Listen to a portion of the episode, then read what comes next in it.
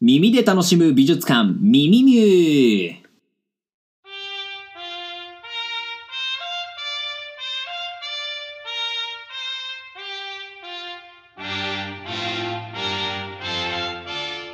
どうも、冬はかぼちゃの常備を欠かしません。20代の美術史家エミール松永です。この番組は日本美術、そして日本文化に親しんでいただくためにお送りする耳から楽しむ全く新しいアートコンテンツです。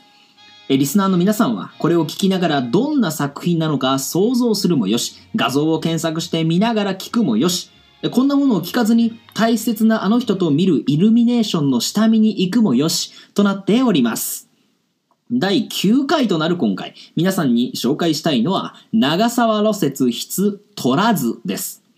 まあ、この作品、襖絵なんですけれども、虎を描いていながらとてもまあ愛らしい作品でして、まあ、写真をね、ご覧になったことがある方も少なくないかもしれません。まあ、実は僕自身思い入れをまあひとしおな作品なんですけれども、今回はこの作品を通して、えー、絵師長沢露雪の魅力、それから画題で紐解く日本美術の楽しみ方をお送りしたいと思います。それでは、長沢露雪筆取らずが思わず見たくなる3つの耳寄り情報、耳見ポイントがこちら。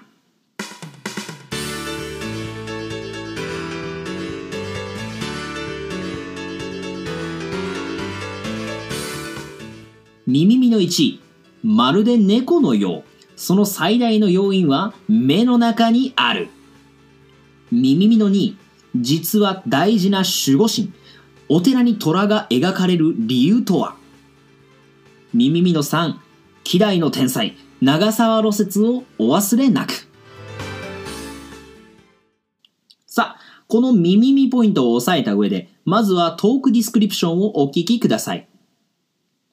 長沢露雪筆取らずは、和歌山県の南部、串本町に所在する東福寺派の寺院、無料寺に伝わった6面の襖絵でありまして、現在、重要文化財に登録されています。白地の襖に描かれているのは一頭の、それはそれは大きな虎です。正面から見て左側に向かっているこの虎は体全体で大きな弧を描いています。両の前足をぴったりと合わせるのとは対照的に、後ろ足は大きく広げ、踏ん張っているような姿勢。果たしてこの虎は、獲物に向かって狙いを定めているところなのか、飛びかかったところなのか、あるいは伸びの姿勢をとっているのか、想像力が刺激されます。長く、くるりと巻いた尻尾は愛らしく、また絵画としてのバランスを取ることにも一役買っています。画面にはこの他に大きな岩と、え笹の葉村がさらりと描かれています。また一番右に記されたサインとハンコによって、えこれが江戸時代中期の画家、長沢露雪の描いたものであると判明します。さて、ではまずこの虎という画題から見ていきましょうね。まあ、この虎、一見してまあとても愛らしい印象を与えるものだと思います。まあ、よくね、猫のようななどと言って紹介されているんですけれども、では皆さんこの虎を見て猫のようだと思われるでしょうか、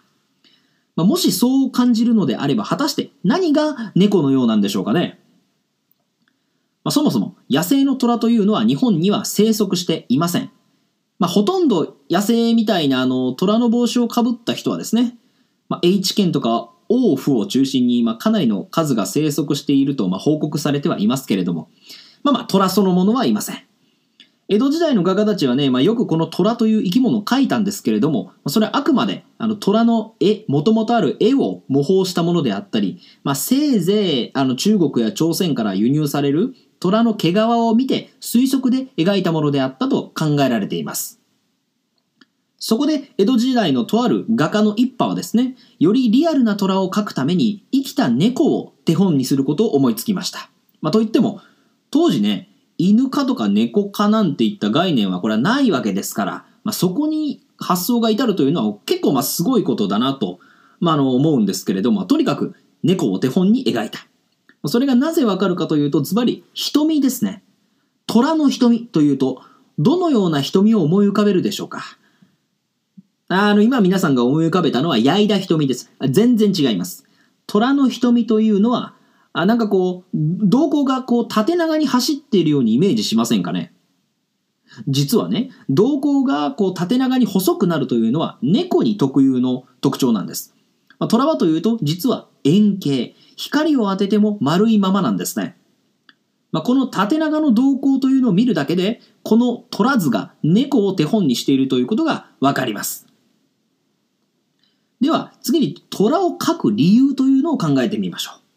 この取らず、え無料寺というお寺の本堂、仏間のですね、襖に描かれているんです。仏間はあの南に面しておりまして、まあ、この取らずはですね、まあ、あの参拝している人から向かって左、つまり西の方角にはめられています。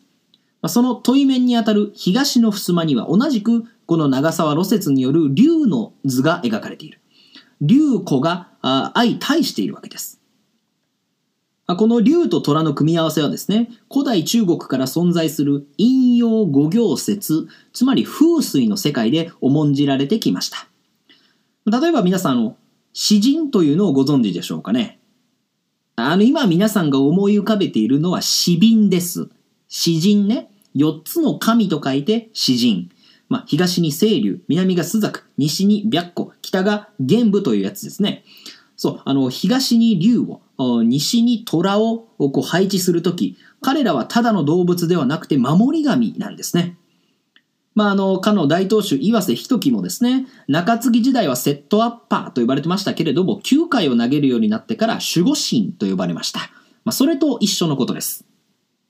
まあ、そして、この取らずの右に、えー、右の方に描かれている笹はですね、あの強い風になびいているかのように表現されています。まあ、これも中国の古い伝承にですね、えー、風は虎に従い、雨は竜に従うというのがあるんですけれども、このあの笹のなびき方というのはまさにこの風を表しているんですね。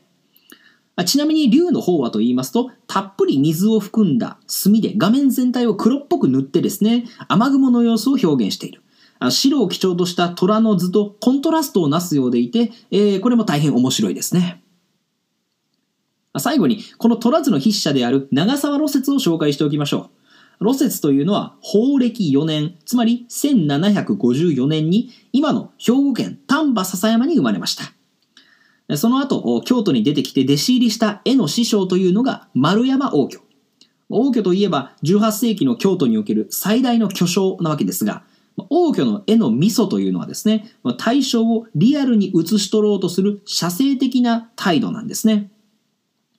えー、王居の作風というのは極めて緻密です。まあ、それに比べて、露雪の作風はいかにも自由奔放で弾けるような感じがある。まさにこの取らずのように。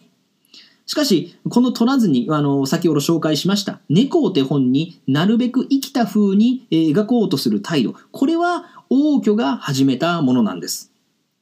そしてこの虎の体の堂々と堂々としていながらも決して形が崩れていかないその鋭敏な感覚こういった点はですね露雪が王居の技術をきちんと学び取ってそこからさらに発展することを目指したまあ優れた弟子であったということを示しているでしょう。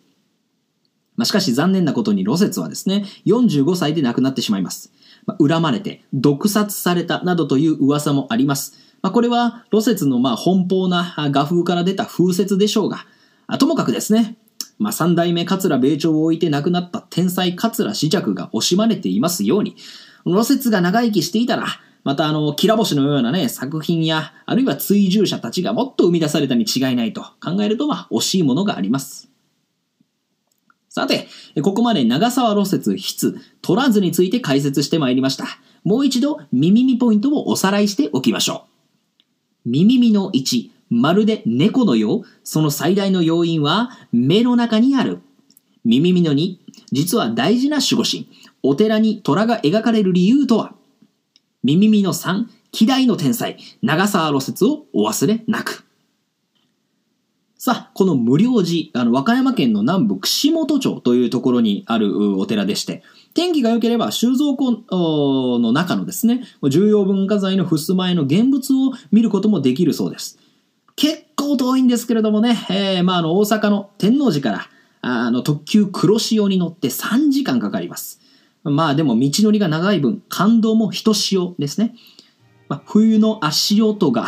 聞こえてきましたけれども、ぜひ、串本への塩とトリップなどね、いかがでしょうか。さて、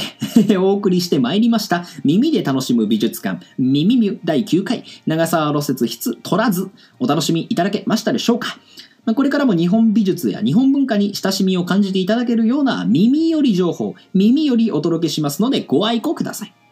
また、この番組はですね、あくまで個人の感想でありまして、いかなる団体を代表するものでも、学術的信憑性を保証するものでもありませんのでご了承ください。それでは、また次回お会いしましょう。バイバイ。